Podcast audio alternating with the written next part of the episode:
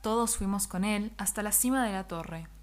La linterna se accionó y con ella también el sonido de la sirena antiniebla. El ruido era grave y sombrío, como el rugir de un monstruo que emergía en medio de la soledad del océano. Carajo, clamó Federico con disimulado temor. Hasta el ruido de la sirena es tan aterrador como decía la nota. ¿Qué nota? pregunté. Ahora debemos concentrarnos en vencer, respondió algo temeroso. Me aproximé por detrás de él y coloqué mi mano sobre su espalda, y aunque quise tranquilizarlo, mi mano temblaba al igual que todo mi cuerpo. Federico tocó con su dedo índice la linterna y nos pidió a todos que hiciéramos lo mismo. Rápidamente, algo había cambiado para todos nosotros. Nos sentimos mucho más fuertes, sin dudas. El faro finalmente quedó encendido, y con ello pudimos oír, a lo lejos, un ruidoso grito que se asemejaba, más bien, al bramido de un animal. ¿Saben qué? Intervino mi guardián. En este momento no me vendría nada mal un abrazo grupal, parva de mocosos. Todos allí nos abrazamos como el increíble grupo que éramos, y aunque aquel abrazo duró pocos segundos, aquellos instantes fueron eternos en mi corazón.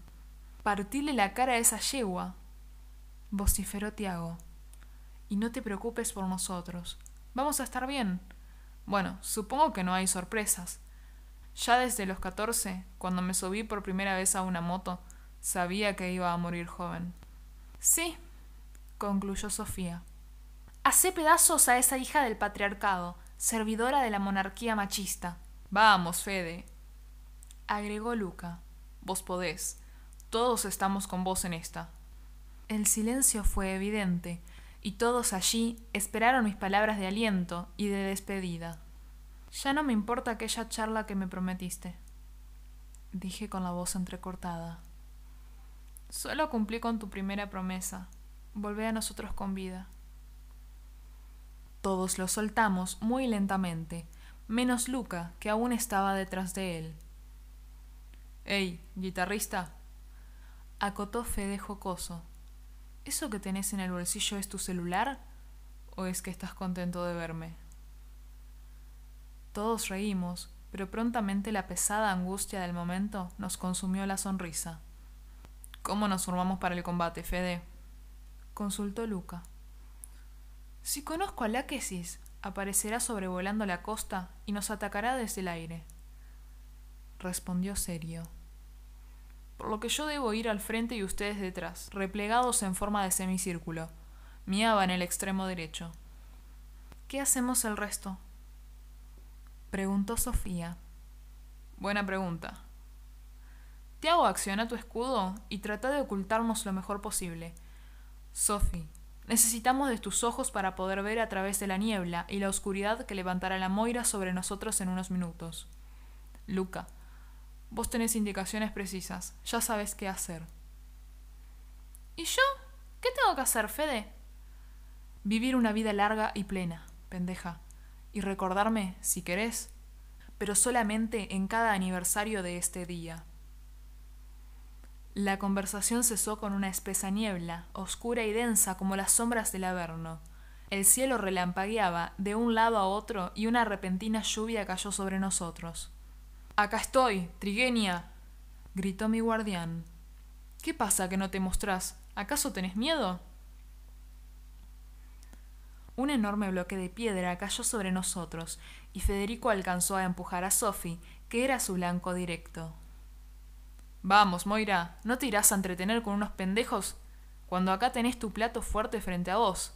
Sophie, ¿dónde está? ¿Podés verla? No. Sé que está cerca, pero no logro percibir sus formas nítidamente. Federico pidió que nos acerquemos más uno contra otros. Sentimos un zumbido en el aire y vimos la silueta de alguien que cruzó el firmamento a toda velocidad. Vamos, espectro. gritó. Que no tengo todo el día. De repente, una gigantesca ola se agitó en la orilla y rompió violentamente contra nosotros. Caímos brutalmente al piso y nos levantamos con unos cuantos raspones. Ya me cansaste, esclava de Crono. Aceleración del tiempo molecular. Comenzó a disparar a ciegas por todo el cielo, con su hechizo que hacía envejecer a las personas. Disparó unas cuantas veces, sin rastro alguno de atinar en el blanco. Lo intentó otras tantas veces más, hasta que su oponente rugió como un león hambriento y disipó de inmediato toda la niebla del cielo. Sobrevolando la costa, se quedó estática con su macabra sonrisa, y luego lo desafió con una seña a que le dispare. Federico no lo dudó, y el impacto de su técnica dio certeramente en su cara. La Moira no se movió, no envejeció, ni siquiera cambió de postura. Simplemente nos miraba y reía. ¿Es que no vas a hablar, bestia del Averno? Rugió nuevamente como un animal, y esta vez se lanzó a toda velocidad sobre mi guardián, a quien impactó con su rodilla en el abdomen, y con la misma fuerza lo arrastró por el suelo unos cinco metros, provocando una grieta a lo largo de toda su trayectoria. Lo levantó de sus prendas y lo depositó nuevamente de pie a nuestro lado, acomodándole prolijamente el cuello de su chomba. Perdón, guardián de la hermandad, acotó su rival. Si hubiese sabido que eras tan guapo, me habría vestido con mis mejores galas. Ondas del tiempo presente. exclamé arrojando con extrema furia el poder de mi magia. La Moira recibió el impacto de lleno, pero pese a que no le había causado el menor daño, simuló quedar paralizada por unos instantes. Luego sonrió malignamente y se dirigió a mí con fingida cortesía. Disculpe usted, hija de Crono. De haber sabido que frente a mí se encontraba la mismísima Kairos, seguramente hubiera tenido el pudor de no hablar de algo tan pecaminoso como mis deseos hacia los hombres. Seguí disparando mis ondas de tiempo presente mientras ella seguía allí, recibiendo uno a uno todos los impactos sin siquiera detenerlos, sin siquiera retroceder ni despeinarse. Kairos, en verdad no puedo entenderte. Cambiaste tu inmortalidad de diosa, tu infinito poder, la posibilidad de apoderarte, bajo el mando de tu padre, de la eternidad. ¿Y todo por qué? Sobrevoló hacia mi guardián, que aunque quiso golpearla, no pudo evitar que ella lo sujetara fuertemente del cuello. ¿Todo por esto? concluyó mientras asfixiaba a Federico con su bíceps y antebrazo interior. No lo entiendo.